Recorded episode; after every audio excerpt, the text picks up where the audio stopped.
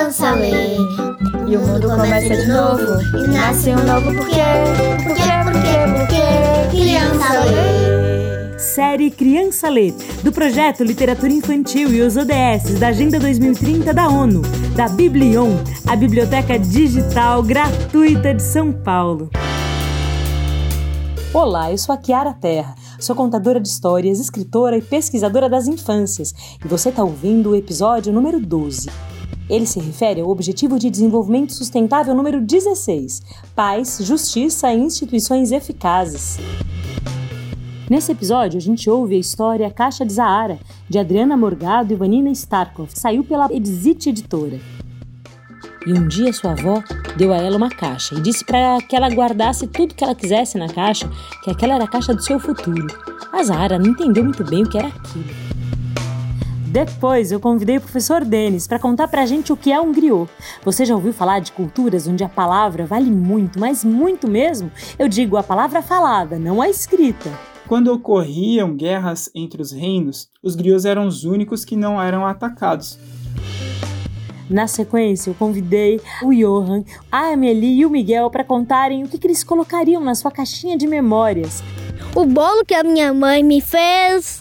Eu nunca tinha dormido na casa de um amigo. A gente fez até uma oficina de slime.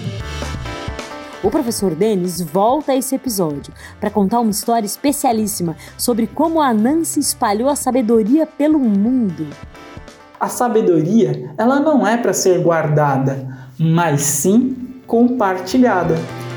E por fim, a gente conhece a Biblioteca dos Sonhos da Luna. Será que ela se parece com alguma biblioteca que você conhece? Ah, vem ouvir esse episódio, tá tão bonito. Eu quero convidar vocês para conhecerem uma história chamada A Caixa de Zahara. Zahara é uma menina que vive em um país que tem muita guerra faz bastante tempo. Guerra é uma coisa difícil de explicar. Dizem que o contrário dela é paz, mas acho que não. A autora, Adriana Morgado, concorda comigo. E acho até que a ilustradora, Vanina Starkov, também. Esse livro saiu pela Zit Editora. A menina Zahara vivia com sua avó, porque ela tinha perdido a mãe e muitas outras coisas na guerra. Quando uma guerra vem, ela estraga as cidades, as casas e também a vida das pessoas. É muito difícil ver quem é que tem razão numa guerra, porque acho que todo mundo tem um pouco de razão e todo mundo já perdeu completamente a razão, como diz a Adriana Morgado, autora desse livro.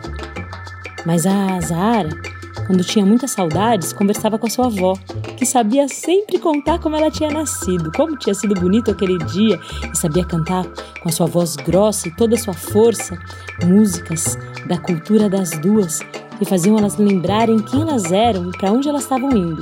A Zahara vivia num campo de refugiados e era amiga de muita gente.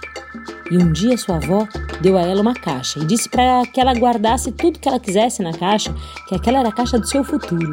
A Zahara não entendeu muito bem o que era aquilo, mas amarrou a caixa assim no seu corpo magrinho e foi guardando tudo que via pela frente: pedaço de tampinha, pedaço de graveto, uma pedra de um dia bonito em que ela tomou banho de chuva e mergulhou no rio, uma folha com uma cor impressionante, tudo que ela via que fazia ela lembrar das coisas lindas da vida, ela guardava naquela caixa. Só que aí começou o problema, porque a caixa era pequena, ou melhor, a, a caixa não era tão pequena assim, mas o espaço que ela tinha dentro dela terminou. E a Zahara ficou muito aflita, pensando: e agora? Será que eu tiro uma coisa que eu gosto muito para colocar uma novidade? Será que eu empilho? Será que eu coloco duas caixas? Mas pensando bem, se eu colocar duas, três, quatro, eu vou virar um caracol de caixas. Ah, ela já não sabia mais o que fazer com aquela caixa cheia de lembranças bonitas. Toda vez que ela via uma coisa linda que ela queria guardar, dava uma tristeza funda no peito e ela olhava tudo que ela já tinha guardado sem saber o que tirar dali. Então, no belo dia, Zahara decidiu. Fechou os olhos e se despediu de todos aqueles objetos, um por um. Daquele dia em diante, a caixa seria uma caixa vazia, completamente vazia. Bom, quer dizer, vazia não. Toda vez que ela olhasse para a caixa, ela ia se lembrar do que ela já tinha colocado ali. E ela ia se lembrar das coisas que ela segurou com as duas mãos, olhou fixamente com seus olhos brilhantes e pensou em guardar. Naquela caixa tinha muita coisa, naquela caixa tinha saudades da mãe, as saudades da antiga vida, as saudades dos caminhos que ela tinha feito e dos amigos que ela foi perdendo aos poucos. Mas naquela caixa também tinha muita vontade de sonho novo, tinha vontade de estudar, tinha vontade de conhecer o mundo, tinha vontade de ver a avó velhinha e ela já crescida. Ah, aquela caixa ficou na memória. Poxa, essa história me fez pensar. A minha caixa de memórias, o que eu guardo dentro dela? O que será que a gente escolhe para se lembrar para sempre? Eita, história bonita!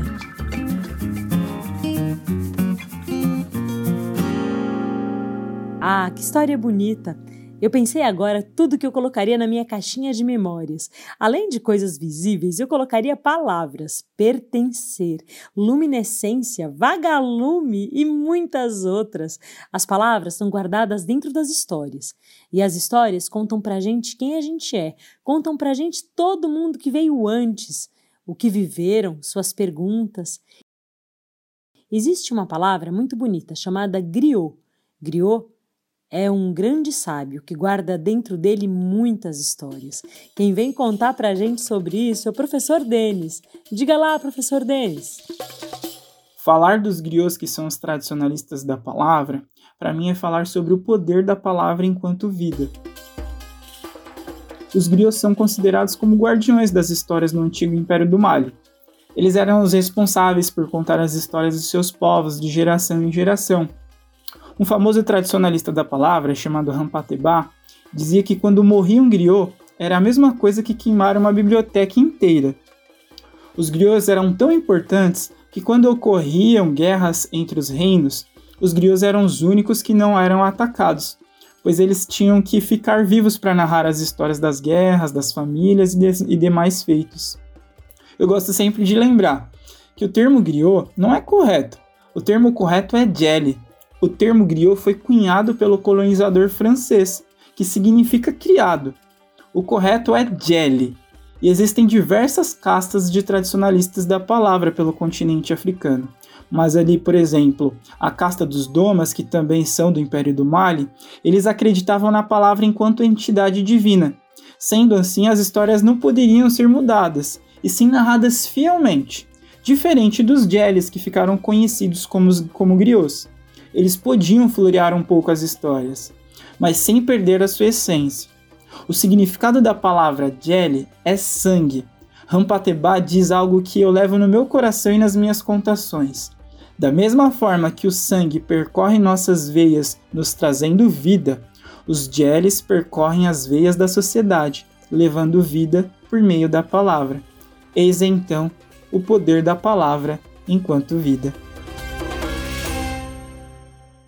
Chega agora para conversar com a gente é o Johan. O Johan tem uma história pavorosa, parece até uma história de terror, ou seria uma história engraçada. E essa história tem a ver com memória. Você quer saber como? Ficou curioso? Conta lá, Johan. O que é a memória? Memória, para mim, é como o seu cérebro. Imagina o seu cérebro. Tem é um grande escritório com muitas gavetas e armários. Pronto, isso é a memória.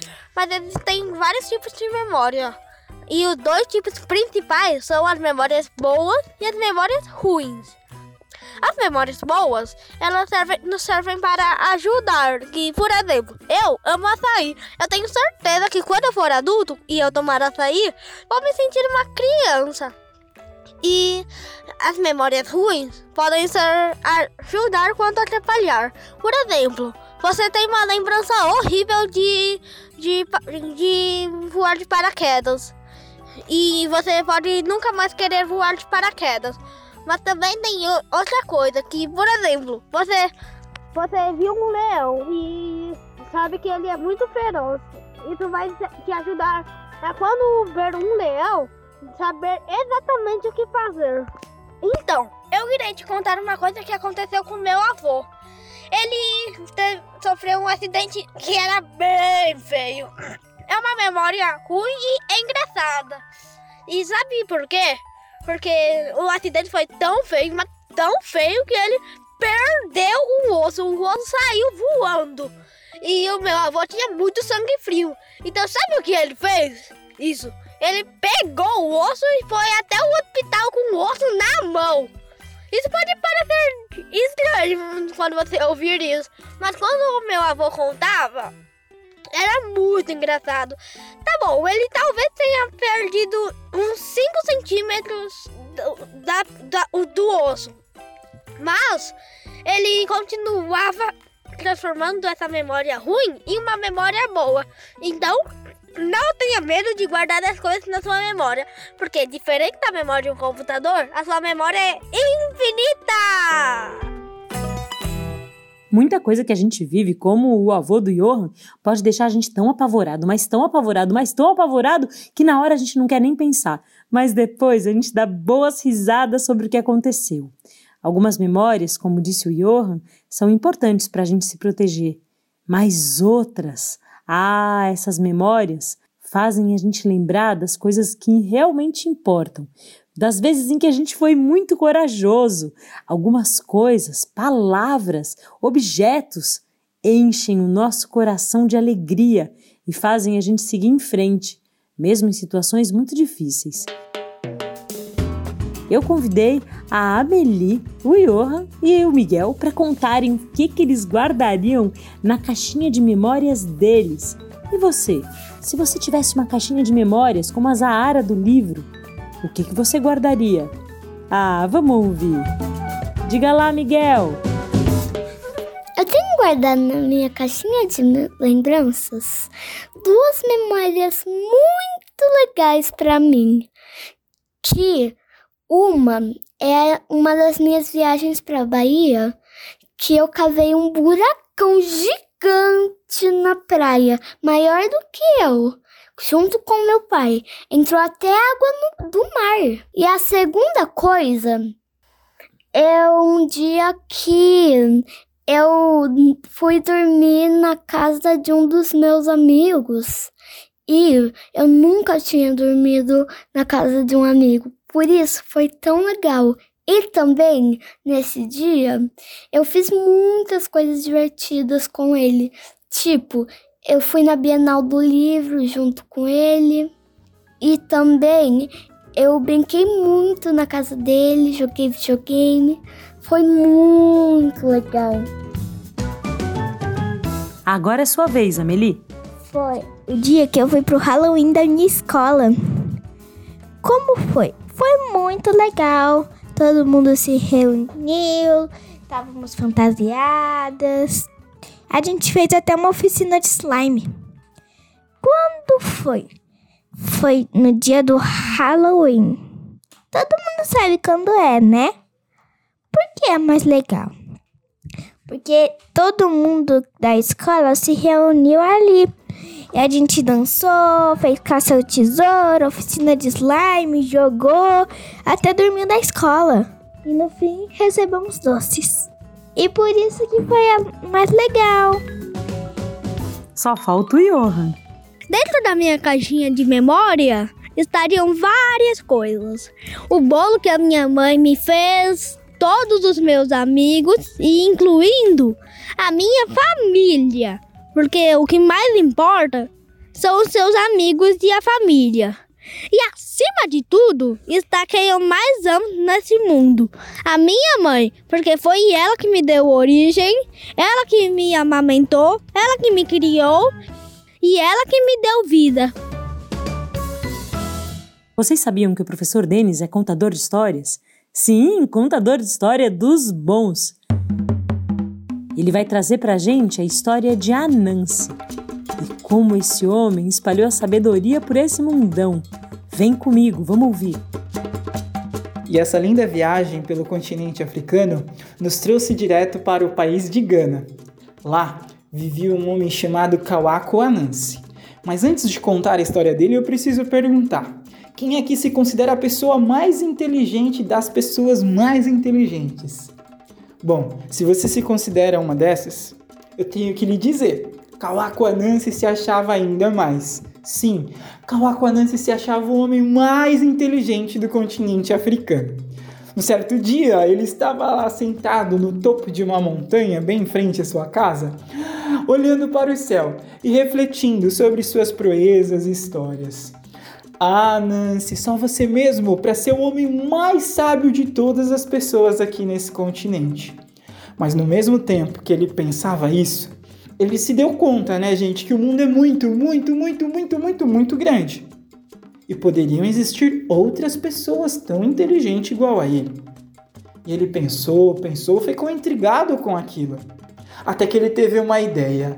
Ah, Nancy, só você mesmo para ter uma ideia tão boa igual a essa. A Nancy teve a ideia de ir pelo mundo e coletar um pouquinho de sabedoria de cada pessoa que ele encontrasse pelo caminho. Ele desceu pela floresta, pegou uma grande cabaça que estava ali no caminho dele, pegou um pedaço de tecido que ele carregava consigo e amarrou a cabaça nas costas. E assim ele partiu em viagem.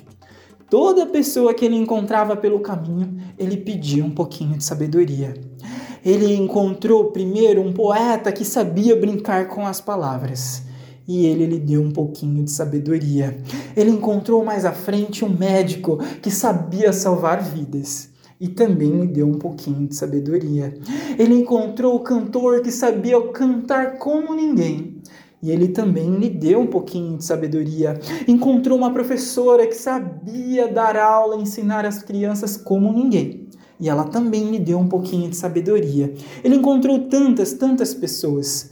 As pessoas achavam ele a mais tola das criaturas. E com pena acabavam dando um pouquinho de sabedoria para ele. Ele foi enchendo, enchendo, enchendo, enchendo, enchendo, enchendo a sua cabaça, que a cabaça já não cabia mais, já estava repleta de sabedoria. E aí ele se deu conta.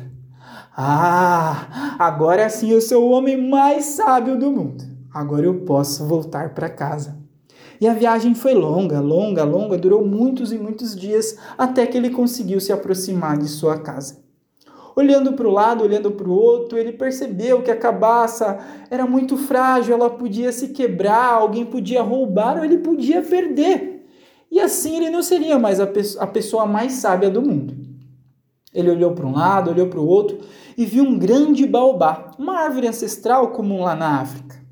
E ele teve a ideia de esconder a cabaça bem lá no alto. Só que com medo que a cabaça caísse durante a escalada, ele desamarrou a cabaça das costas e amarrou a cabaça na barriga.